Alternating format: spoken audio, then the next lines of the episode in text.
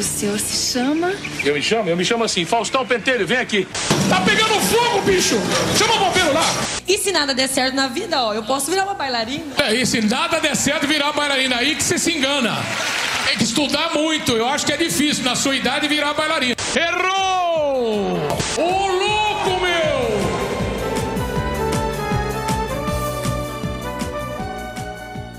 Olha, eu não sou um cara de apostar, mas se eu tivesse que casar um dinheiro agora, eu tenho certeza que você reconhece a voz desse homem. E ó, não tenho tanta certeza assim, mas aposto que você, assim como muitas outras pessoas, ficou chocado quando descobriu que ele ia deixar a Rede Globo e ir pra Band. É claro. Mas meu amigo ou minha amiga, você sabe quem era Fausto Silva antes do Faustão? Não sei. Antes do Domingão, ele foi humorista, repórter, comentarista esportivo e muito mais. Uau! E hoje a gente vai te contar tudo sobre esse icônico apresentador da televisão brasileira no arquivo confidencial do Faustão, bicho! Desculpa, eu me empolguei demais aqui.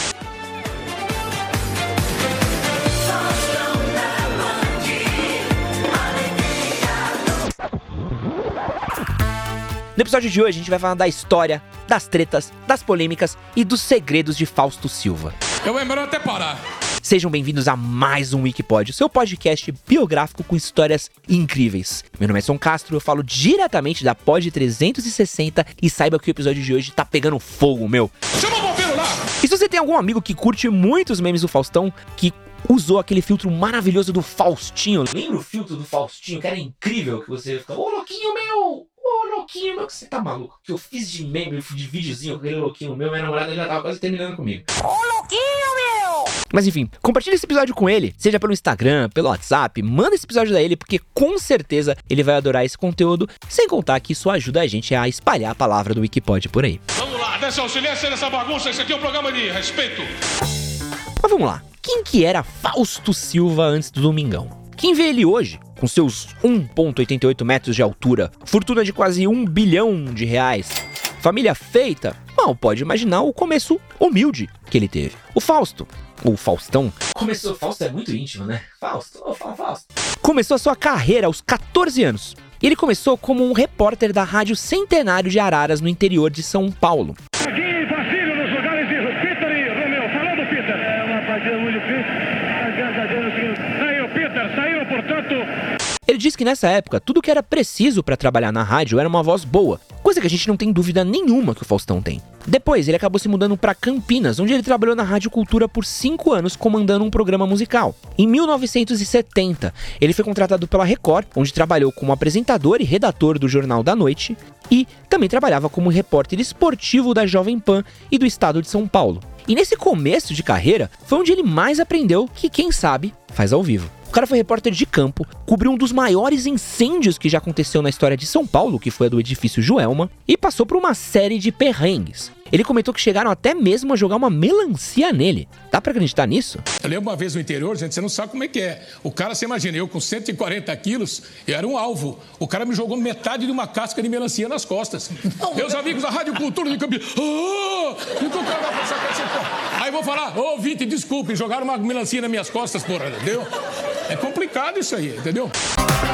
E sabe o que é mais engraçado? Quando a gente fala sobre a saída do Faustão da Globo pra Band, a gente não lembra que isso já aconteceu antes. Depois da vida dele como repórter, ele foi chamado para ser o apresentador do programa Balancê na Rede Globo, junto com mais dois humoristas. Esse programa se encaixava muito bem com o perfil do Faustão, justamente porque ele era um pouco mais escrachado, assim como o jeito do Faustão. Mas foi esse programa que acabou abrindo as portas para ele ser convidado para virar o apresentador do programa Perdidos na Noite. Perdidos na Noite circulou por muitas emissoras. Começou com a Gazeta, foi para Record e no final, em 1986, foi para Band. Alô, baixaria! No ar pela rede Bandeirantes de Televisão, mais um Perdidos à Noite. E hoje um programa especial para o Dia das Crianças. Rimenho Bacanal Especial.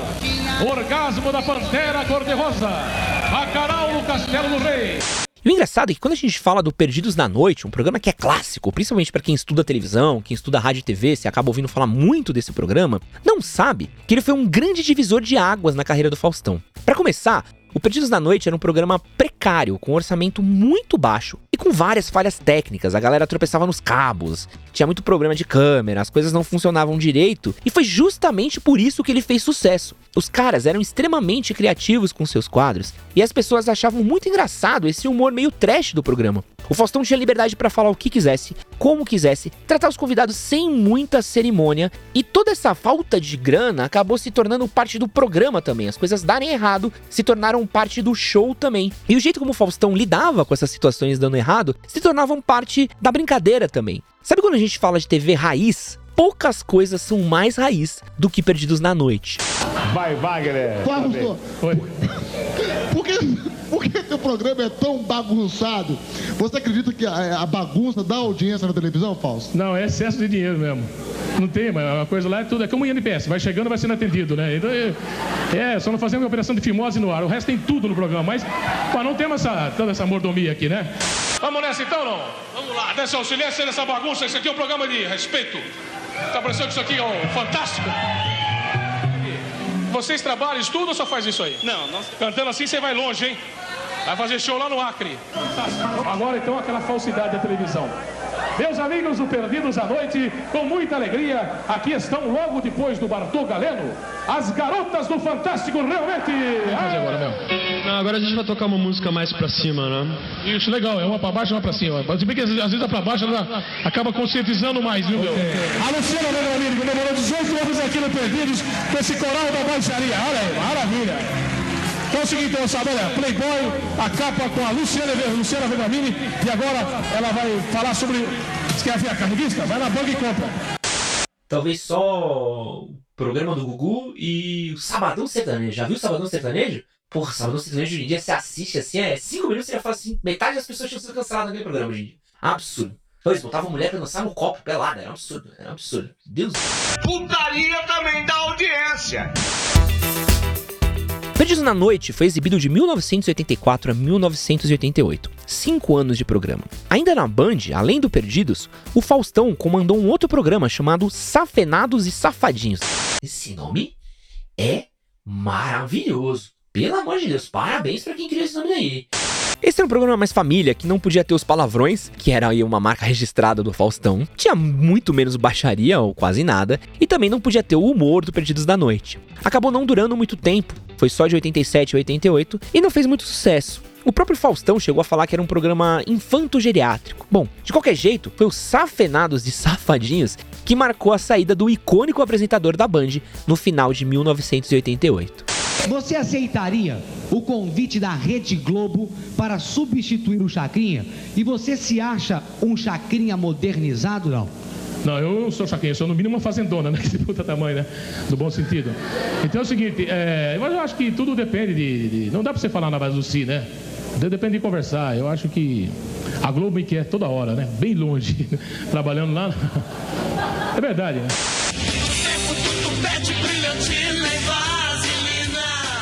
Em março do ano seguinte, ele estreou o Domingão do Faustão. Como era de se esperar, o programa bombou de sucesso. Foi líder em horário de exibição praticamente durante toda a sua existência, talvez perdendo aí só em algum momento dos anos 90 para o programa do Gugu. Em 2008 chegou a sua milésima edição. Vocês conseguem entender? Um programa semanal que chegou a mil edições, como é gigante isso? Foi um dos programas que mais ganhou dinheiro dentro da Globo e foi exibido sem pausas de 1989 a 2021. 32 anos. Você imagina 32 anos fazendo uma coisa? Eu tenho 34 e não tem nada que eu faça há 30 anos.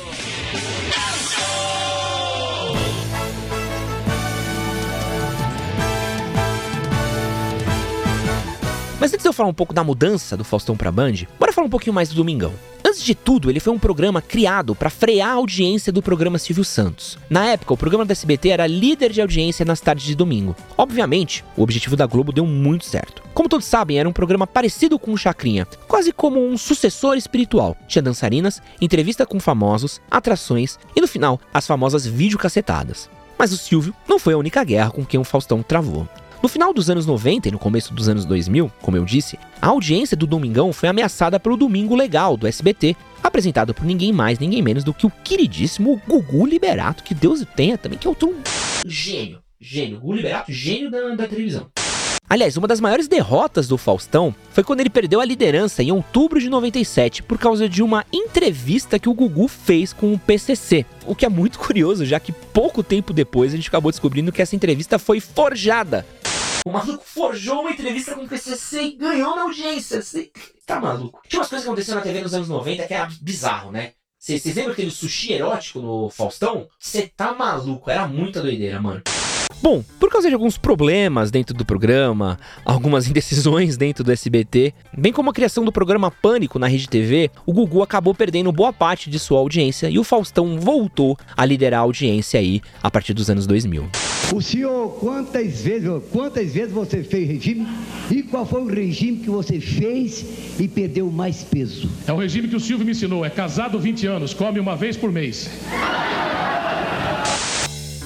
Desde então, o programa continuou liderando as audiências. Teve uma pequena queda entre 2010 a 2020, muito por causa da migração do público da TV aberta, alguns outros programas que começaram a rivalizar com ele, mas mesmo assim, caindo em audiência, continuou seguindo líder. E no dia 17 de abril de 2016, pela primeira vez na história, não teve uma edição do Domingão desde que ele estreou.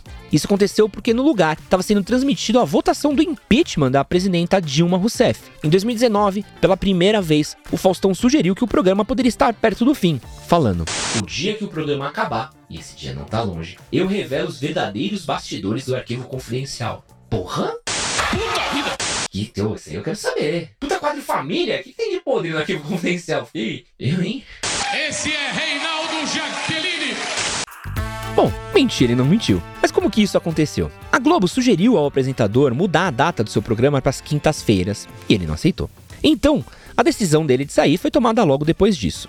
Quem assumiu o espaço aí deixado pelo Faustão foi, infelizmente, o Luciano Huck, com um programa que não tem metade da graça do, do que era o do Faustão. Metade eu tô sendo muito gentil, assim, não tem um quarto da graça, assim, é um, é um programa dementador, assim. Você liga no programa do Huck aos domingos, sua alegria vai embora. É perfeito pro domingo, que é pra você já começar a semana deprimido já, pra você lembrar que, que a segunda-feira tá chegando. É muito doido, porque quando era o Faustão que tinha o programa de domingo, você esticava o seu domingo, você fala, pô, é domingo, mas dá pra aproveitar um pouco mais. Agora com o Luciano Huck é tipo assim, é, domingo, segunda-feira tá chegando, né? Deixa eu parar de ser feliz aqui. É! Tá uma merda!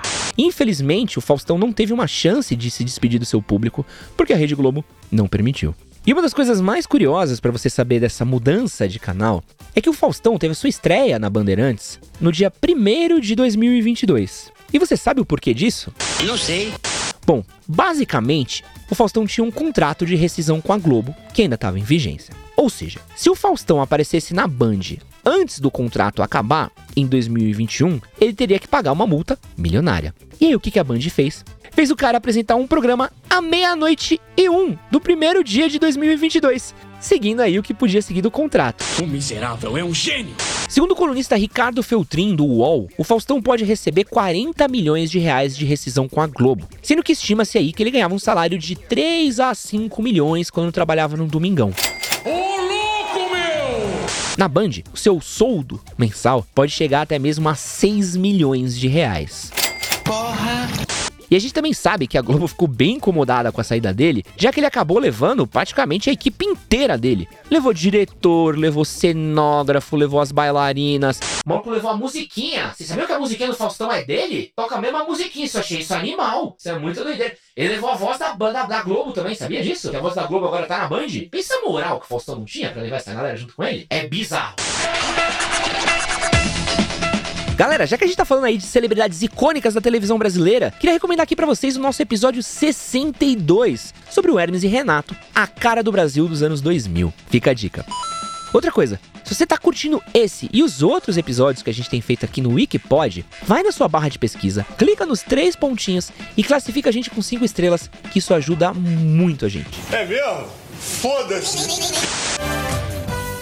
Bom, verdades, polêmicas, tretas, risadas, tudo isso envolveu o apresentador responsável pelos bordões incríveis como Errou! Tem um Ô louco meu! Ô louco bicho! Cara, como eu amo o Faustão. Com certeza a saída do Faustão da Globo foi um divisor de águas na televisão brasileira. E obviamente, a gente não pode negar que Fausto Silva, junto com Chacrinha, Silvio Santos, Gugu Liberato, entre alguns outros, estão entre os maiores apresentadores da história do Brasil. E aqui eu quero deixar uma bronca para nossa equipe de roteiro e produção que deixamos de fora talvez o momento mais áureo, mais incrível, mais maravilhoso, o, o, o ápice da carreira de Fausto Silva, que é o glorioso filme Inspetor Fausto e o Detetive Malandro pelo amor de Deus, momento incrível, filme incrível de Fausto Silva com Sérgio Malandro, que tem talvez a melhor trilha sonora do cinema brasileiro aí depois de Esperando na Janela, que é a música o Rap do Ovo. Vocês já ouviram o Rap do Ovo? Por, por favor, editor, mete o Rap do Ovo aqui, vamos todo mundo aqui ouvir o Rap do Ovo. Falando cozido. Ele é que me deixa forte pra encarar qualquer bandido. Pegue um ovo de codorna toda vez que der Bom, se você quiser ouvir mais episódios do Wikipod, seja sobre celebridades, teorias da conspiração, história, cinema, cultura pop e muito mais, ativa o sininho, segue a gente e fica ligado para quando sair mais um novo episódio. Assim, encerramos mais um Wikipod aqui, diretamente da Pod 360 comigo, Edson Castro. Aumenta o rap do ovo aí, produção. Quando eu como desse ovo, minha pista vai esquentando. Seguindo nessa pista pra acabar com contrabando. Joga ovo, minha gente, que pra mim nunca é demais. Tô entrando nesta briga pra salvar os animais. O ovo